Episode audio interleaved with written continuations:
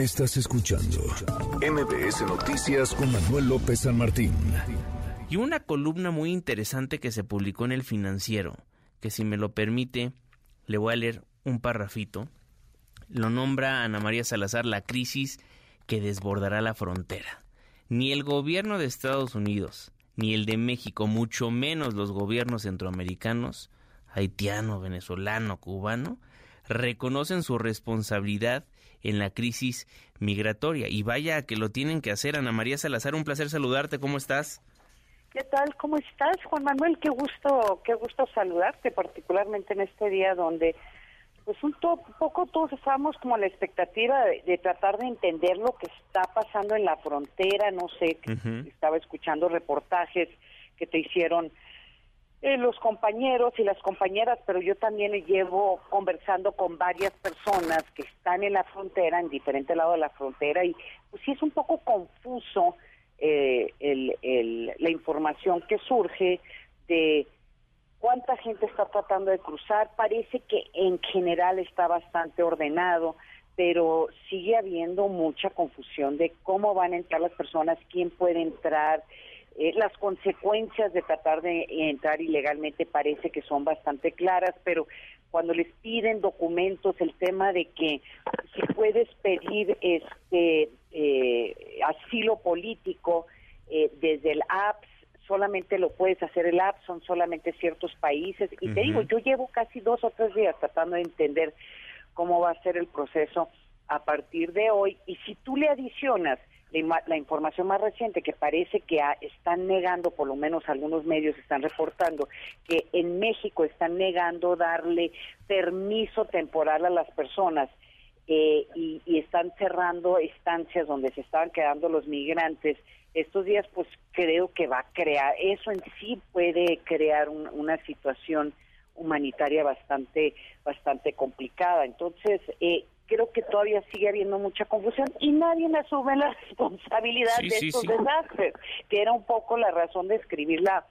la columna, porque sabíamos desde hace varios meses que llegaría el fin del, del título 42 y, y lo que podría significar para la crisis humanitaria que ya se está viviendo en la frontera. Ahora, otro, otro tema que pusiste sobre la mesa y yo no lo había leído en ninguna otra parte, ni visto, ni escuchado, es otro factor que también está impactando, que es la crisis del cambio climático, ¿no? Cómo las sequías, las catástrofes climáticas también pueden afectar el flujo migratorio. Mira, y, y, y, la razón de mencionarlo es no porque eh, eh, todavía habrá que comprobarse si en este momento parte del flujo eh, migratorio que viene de Centroamérica en particular tiene que ver con el cambio climático, pero hay que recordarle al auditorio que hace algunos años hubo varios desastres de tormentas eh, catastróficas en Centroamérica, eh, en donde se vincula mucho de la migración que hubo, o el, el hecho de que incrementó dramáticamente la migración centroamericana debido a estos a estos eh, a estos ciclones. Entonces eh, eh, lo puse sobre la mesa porque si tú le adicionas el problema el tema económico o sea oportunidades. Dos el tema de la violencia que yo diría en este momento una de las razones que ha incrementado el número de mexicanos tratando de entrar a los Estados Unidos en este momento yo creo que tiene que ver con el tema de la violencia. Porque eh, Juan Manuel eh, nadie, eh, todos estamos hablando sobre los centroamericanos y los haitianos y los venezolanos, pero si tú te fijas en las mañaneras, si tú te fijas este, en las conversaciones que se tienen de gobierno a gobierno, nadie está hablando del flujo migratorio que tiene que ver con nacionales, con ciudadanos mexicanos, y el 40% del flujo en este, se calcula, del flujo en este momento que está entrando a Estados Unidos, son mexicanos y la mayoría de ellos van a entrar ilegalmente y muchos de ellos no van a entrar tocando la puerta como lo están haciendo en una forma relativamente ordenada los venezolanos, haitianos y todos estos eh, estos centroamericanos. los mexicanos aparentemente están entrando eh, por por el monte, por Sázabe, por Sonora, por áreas muy muy peligrosas, pero eso no aparentemente es parte de la conversación. Entonces el cambio climático obviamente pues va a ser uno de los factores. Si continúan ciertas estas tormentas y estos eh, las sequías que se están viviendo en algunas partes del país pues van a van a ser uno de los factores principales de, de flujos migratorios no solamente entre México y Estados Unidos sino alrededor del mundo Ahora, Ana María, también me gustó mucho cómo eh, desmenuzaste el rol del presidente Andrés Manuel López Obrador ante esta crisis migratoria, porque nos recordaste, creo que hace mucho no retomábamos este tema de la invitación abierta a todos los migrantes, ¿no? A nuestro país y no puede con esta crisis. Sí, y, fue, digo, mira,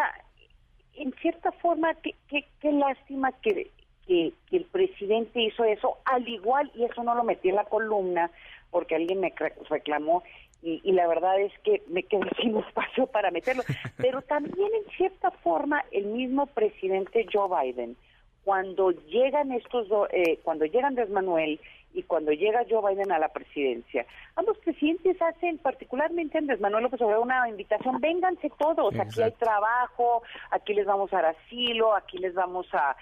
aquí les vamos a dar estos programas de Sembrando Vida, y sí hubo, particularmente al inicio de esta administración, pues se, entró mucho dinero para poder financiar programas que ayudaban a los migrantes, eh, a los migrantes eh, indocumentados, ¿sí? y les hicieron muchas facilidades y esto tampoco lo metí en la columna. Había como una pequeña sospecha de que esto podía ser, si se legalizaban todas estas personas, si se hacían con nacionales mexicanos, pues eventualmente serían personas que votarían por Morena y por por el eh, por el, eh, el partido de Andrés Manuel López Obrador, al igual que se le han acusado los demócratas a través de los años, como tú sabes muy bien, de que todas estas ideas de, de fronteras más abiertas y, legalizar merecidamente, eh, pero legalizar a tantos mexicanos en Estados Unidos que no tenían documentos, pues los republicanos y los conservadores, particularmente Trump, eh, pues estaban acusando a los demócratas de hacer eso por razones electorales, ¿sí? Para que esta gente votara por por, por los demócratas. Como hemos visto a través de los años, no solamente no es cierto, sino es tan radiactivo el tema migratorio en México y en Estados Unidos particularmente, que el equipo de Joe Biden en verdad han sido negligente, yo diría, es una casi una negligencia grosera de, de no prepararse ante lo que iba a suceder o va a empezar a suceder a partir de esta semana, en donde yo sí creo que va a incrementar el número de personas tratando desesperadamente de entrar a Estados Unidos con la idea de que lo van a poder, poder hacer de una forma legal y se van a poder quedar en Estados Unidos por lo menos unos años antes de que haya un juicio y se decida, que es el caso de la mayoría, de que no tienen pues no tienen, no hay los factores suficientes para que puedan ellos pedir asilo, asilo, un asilo humanitario o asilo político. Entonces, en ambos lados de la frontera, digo, el tema migratorio, pues ni se toca, pues aquí ni siquiera hay eh, Garduño, el, el, que debería estar encargado de, la, de operar la estrategia eh, en México, pues nadie lo ha visto, no da declaraciones y tiene una investigación penal. Y en el caso del secretario de Gobernación, que es el responsable político, que hay que decirlo, ¿eh? es el responsable político, Adán Augusto López, por ser corcholata, pues tampoco alguien lo ha visto hablando en público. El que está dando declaraciones es Marcelo Ebrard, pues ante los cuestionamientos que han surgido particularmente de senadores y de políticos estadounidenses, pero pero tampoco es el responsable. Eh, es el responsable de las conversaciones con Estados Unidos, pero operar la agenda migratoria en México es el señor Garduño y el secretario de, de Gobernación, pues que nadie los ha visto. No están dando declaraciones. Y que no salieron a, dar declaraciones, la opinión pública se lo pidió en distintas ocasiones y bueno, siguen escondiéndose al respecto. Ana María Salazar, muchísimas gracias por estos minutos. Te mando un fuerte abrazo. Abrazo, muchas gracias. Manuel López San Martín, NMBS Noticias.